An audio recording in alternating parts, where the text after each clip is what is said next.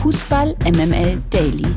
Die tägliche Dosis MML mit Mike Nöcker und Lena Kassel. Wunderschönen guten Morgen, Dienstag, 14. November. Hier ist Fußball MML Daily und eventuell wird Mike Nöcker am gestrigen Morgen also wirklich aufgeatmet haben, weil eigentlich, und wir sind ja jetzt mal transparent, eigentlich sollte es in der gestrigen Folge zwei kleine Ausschnitte geben von unserem Freitagabend. Dann gab es da so ein bisschen kleines technisches Hickhack und dementsprechend haben es die zwei kleinen Ausschnitte vom Freitagabend nicht in die gestrige Folge geschafft, aber ich werde euch versprechen. Nicht in die ich heutige. werde euch versprechen. Pass auf, wir starten mal direkt mit einem Banger. Also, ich sag mal so, guten Morgen Mike Nöcker, handeln wir das kurz ab. Guten Morgen, Lena Kassel. Mike Nöckers Zustand am Freitagabend, sagen wir 21.30 Uhr. Fröhlich. Und ihr wisst, der Mann ist eigentlich glühender Anhänger des FC St. Pauli. Und wir schreiben den Freitagabend 21.30 Uhr und Mike Nöcker sang folgendes. Bin deutscher Meister! Ha, ha, ha, HSV! Lena, das ist wirklich, das ist total gemein. Das ist, wir haben das verabredet. Ich habe es gestern schon gesagt. Wir hatten verabredet, dass alles, was in der äh, Loge passiert, auch in der Loge bleibt. Das ist ähm, nicht fair von dir. Vielleicht kann ich zu meiner Ehrenrettung dazu sagen, dass eine gewisse Form von Ironie durchaus eine Humorform ist, die ich sehr schätze. Deswegen muss ich auch sehr lachen beispielsweise über die Fans vom FC Bayern München, die halt beim 2 zu 1 ähm, vom VfB Stuttgart gesungen hat, wer wird deutscher Meister BVB Borussia. Also ich mag das und ähm, ich hoffe, ich werde dafür jetzt nicht, komme dafür jetzt nicht in die, in die Fußballhölle. Du, ich sag mal so, du lässt dich ja äh, in sämtlichen Etablissements auf St. Pauli sowieso nicht mehr blicken. Ähm, da ist jetzt nur ein Argument mehr mit dazugekommen. Der Blick aufs Nationalteam. Julian Nagelsmann hat Grisha Prömel für die kommenden Länderspiele nachnominiert. Prömel ist somit der sechste DFB-Neuling unter dem neuen Bundestrainer. BVB-Mittelfeldspieler Felix Metscher wird hingegen wegen Hüftbeschwerden gegen die Türkei und Österreich ausfallen. Prömel stand in dieser Saison bei jedem Spiel der TSG Hoffenheim in der Startelf und deswegen für dich auch, Lena, eine folgerichtige Nominierung. Ja, einer der Gründe, wieso die TSG Hoffenheim aktuell recht gut in der Tabelle dasteht, das sah ja in der vergangenen Saison noch ein bisschen anders aus, als sie da relativ lange gegen den Abstieg gekämpft haben. Das lag eben auch daran, dass Grisha Prümel die komplette Saison über verletzt gefehlt hat. Das hat man wirklich sehr, sehr doll gemerkt. Er ist ein Box-to-Box-Spieler par excellence. Also er mag das Verteidigen.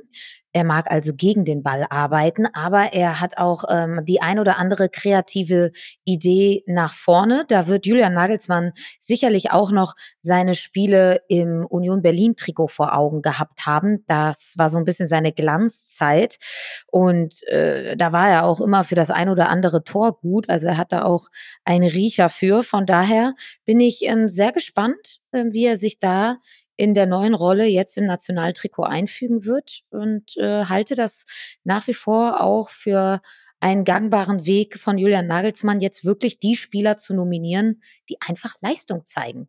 Und äh, da ist es dann auch egal, in welchem Trikot das ist. Wenn du Leistung zeigst und die deutsche Staatsbürgerschaft besitzt, dann wirst du auch von Julian Nagelsmann eingeladen.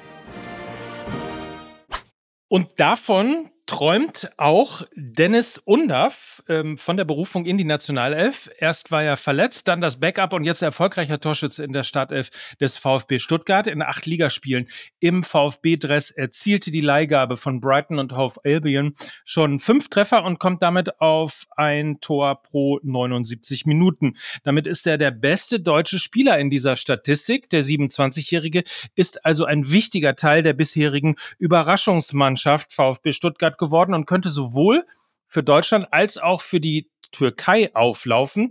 Bislang wurde er weder für die eine noch für die andere Auswahl berufen. Aber in einem Interview mit dem ZDF verriet Undav allerdings, dass er bei der Heim-EM schon ganz gern dabei wäre. Also mal ein kleines Signal Richtung Julian Nagelsmann. Und äh, wenn wir schon bei Performance sind und Leistungsprinzip, hat Undav aus deiner Sicht realistische Chancen, bei der EM im kommenden Jahr mit dabei zu sein? Ja, das ist ein bisschen schwieriger, glaube ich, weil die Offensive der deutschen Nationalmannschaft natürlich sehr, sehr prall gefüllt ist. Also, du hast da jetzt mit Marvin Duksch natürlich schon einen Spieler jetzt neu nominiert, der sich beweisen soll, der irgendwie einer ist, der dann nachrücken kann, der so ein bisschen ja die, das Konkurrenzgeschäft beleben soll äh, und der aber eigentlich keine realistischen Chancen hat, sage ich mal jetzt zur Startformation zu gehören, dann hast du da halt noch Spieler wie Leroy Sané, Niklas Füllkrug, Jamal Musiala, Florian Wirz und so weiter und so fort. Und ähm, da hast du natürlich ein Überangebot. Und von daher glaube ich, ist Dennis Undaff noch, hm, sagen wir, zu äh, kurz in der Bundesliga, ähm, als dass er sich da so richtig, richtig, richtig ins Schaufenster für mich gespielt hat. Vor allen Dingen jetzt kommt ja auch Seru Girassi wieder zurück beim äh, VfB Stuttgart. Bin sehr gespannt, wie dann die Rolle von Dennis Undav interpretiert wird, wie er dann spielt und wo er spielt und ob er überhaupt spielt. Also von daher, ja, er hat jetzt die Lücke gut gefüllt beim Ausfall von Seru Girassi. Aber ob das jetzt schon so vollends dafür reicht, jetzt sich für die Nationalmannschaft zu qualifizieren, das kann ein Traum sein. Und wenn er jetzt so weitermacht, dann ist das, wird das sicherlich auch Realität werden. Aber für den Moment halte ich es für ein wenig vorschnell. Die MML Gerüchteküche.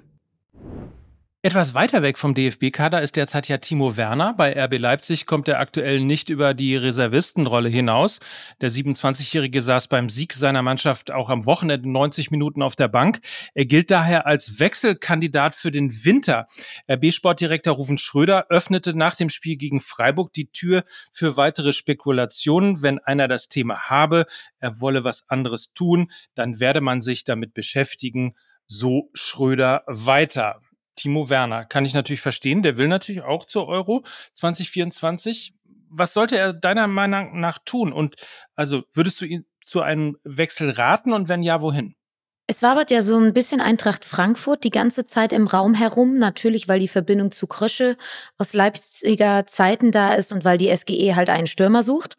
Ähm, aus meiner Sicht könnte das nur interessant für eine Laie von sechs Monaten sein. Eine feste Verpflichtung sehe ich da wegen dem dem hohen Gehalt nicht. Ähm, und diese Laie macht für mich dann auch nur Sinn, wenn die Eintracht mit einem anderen Stürmer in Kontakt steht, aber dieser Stürmer erst ähm, im nächsten Sommer kommen kann, äh, dann müsste man eben zusehen, wie man die bestehende Vakanz, die ja ohnehin da ist bei der SGE auf der Stürmerposition, ähm, sechs Monate lang mit Qualität schließen kann. Dann würde Werner, glaube ich, auf jeden Fall die Chance bekommen, äh, sich da zu beweisen und irgendwie dann noch auf, auf den EM-Zug aufzuspringen. Das könnte irgendwie aufgehen, aber Timo Werner ist natürlich auch ein Spieler, der sehr wenig ins Kombinationsspiel eingebunden ist. Ähm, was er gut kann, ist bei viel Wiese äh, vor den Beinen schnell geradeaus Richtung Tor laufen. Also ist ein Konterspieler und da hat die SGE aber mit Oma Mamouche und Ansgar Knauf schon genau diesen Spielertypen im Sturm. Sie brauchen also eher jemanden, mit dem du auch tiefstehende Gegner durch Flanken und Kopfbälle knacken kannst. Äh, das ist Timo Werner nicht. Also der Markt ist, glaube ich, relativ schwer für ihn, weil er eigentlich in der Bundesliga bleiben muss, um auf sich aufmerksam zu machen für die EM. Allerdings hat er jetzt auch nicht so sonderlich viele Argumente auf seiner Seite, die für eine Verpflichtung von ihm sprechen. Ähm, viel Gehalt, wenig Spielpraxis und Leistung. Und ähm, die Stürmerpositionen sind bei den anderen Top 10 Vereinen in der Bundesliga auch relativ gut abgedeckt. Ich könnte mir noch sowas wie den VfL Wolfsburg vorstellen. Die haben das Geld und sie haben auch offensiv extreme Probleme. Und äh, mit Timo Werner würden sie da richtig, richtig viel Tempo dazu gewinnen. Ähm, sonst sieht es, glaube ich, eher mau aus für Timo Werner in der Bundesliga, befürchte ich. Ähm, ich glaube aber auch, er muss wechseln wenn er noch eine Chance ähm, auf die EM haben mag. Mom deserves the best, and there's no better place to shop for Mother's Day than Whole Foods Market. They're your destination for unbeatable savings, from premium gifts to show-stopping flowers and irresistible desserts. Start by saving 33% with Prime on all body care and candles. Then get a 15-stem bunch of tulips for just $9.99 each with Prime. Round out Mom's menu with festive rosé, irresistible berry chantilly cake, and more special treats. Come celebrate Mother's Day at Whole Foods Market. Der Expertenrat.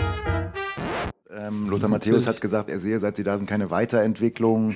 Äh, Didi Hammer hat gesagt, ähm, sie haben es nicht geschafft. Ich sehe bei den beiden auch keine Weiterentwicklung. können, wir, können, wir, können, wir, können wir vorspulen? okay, Didi Hammer lasse ich dann jetzt mal weg. Lothar Matthäus hat sich in seiner Kolumne bei Sky äußerst kritisch zu BVB-Trainer Edin Terzic geäußert. Er attestiert dem BVB zwar durchaus Qualität, sieht die taktische Ausrichtung des Vizemeisters aber kritisch. Man könne nicht gegen Bayern und auch in Stuttgart nur defensivdenkend spielen. Das sei nicht die DNA der Mannschaft, schrieb Matthäus.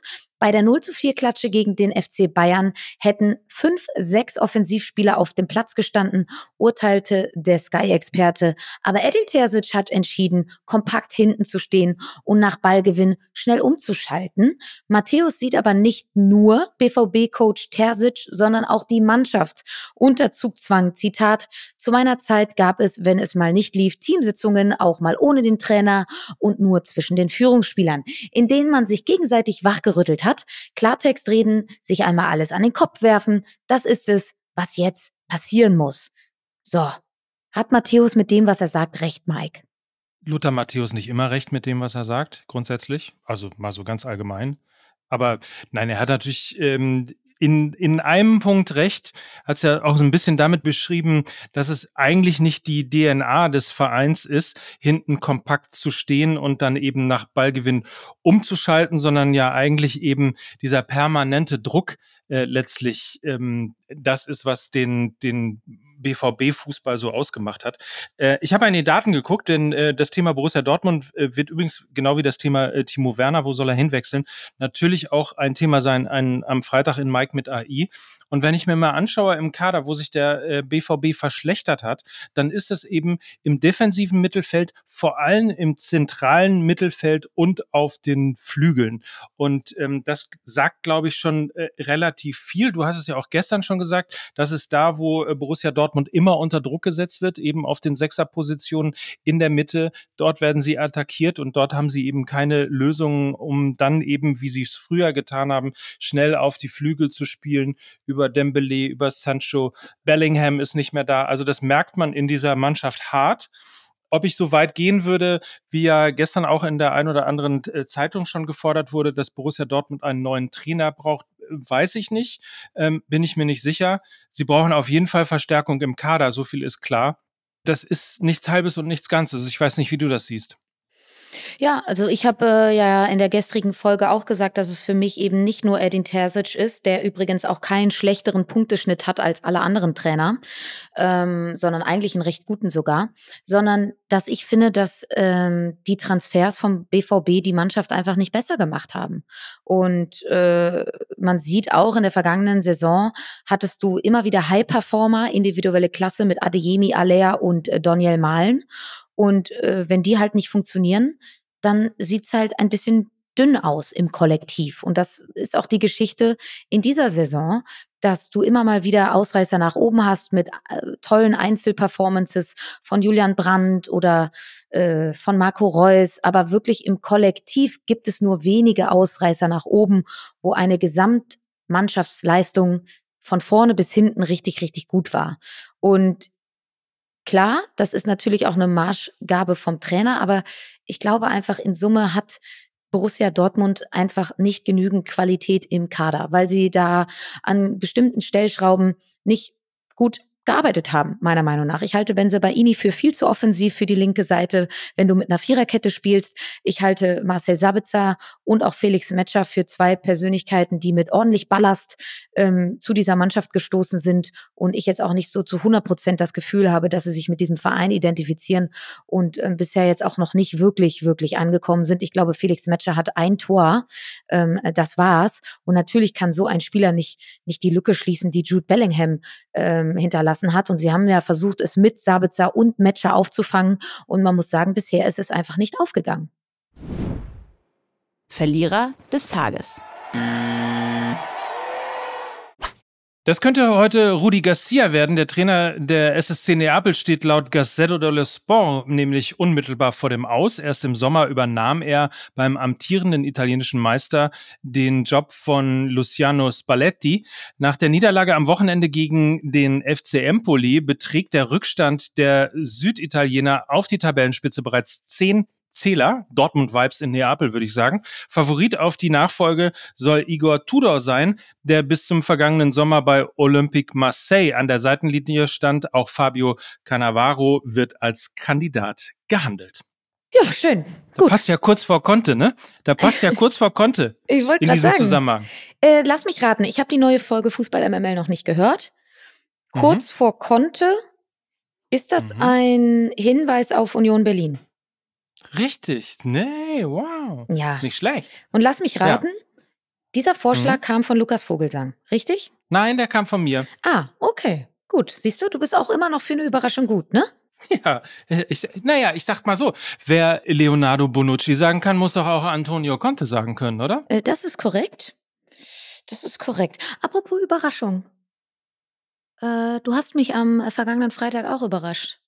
Es fehlt ja noch ein Video. Es fehlt ja noch ein Video. nee. Es fehlt ja noch ein Video. Ich war ganz entzückt von deinen, von deinen äh, musikalischen Ergüssen, die du mir an diesem Freitagabend äh, beschert hast. Äh, und ich würde sagen, heute, weil es ja gestern nicht geklappt hat, gibt's dann heute den Rausschmeißer. Gröhlend Mhm. mit Nils Babbel und Mike Nöcker im Arm. Äh, ha Ja. Habe ich diesen Freitagabend verbracht und damit entlasse ich euch. Und mitgegrölt. Genau so ist es. Und damit entlassen wir euch in einen hoffentlich tollen Dienstag, ja. Und wenn er nicht so toll ist, dann einfach mal die Ärzte hören. Die bringen einen immer wieder voran. Die bringen einen immer wieder zurück in die Spur. Das ist meine Meinung. Dafür stehe ich mit meinem Namen. Und mein Name ist Lena Kassel. Und meiner ist Mike Nöcker und wir alle zusammen feiern jetzt richtig ab für und mit Fußball MML. Tschüss. Tschüss.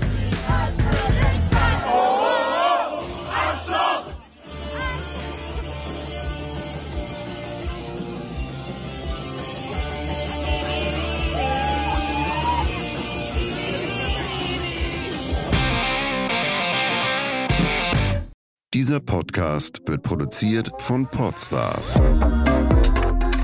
bei OMR.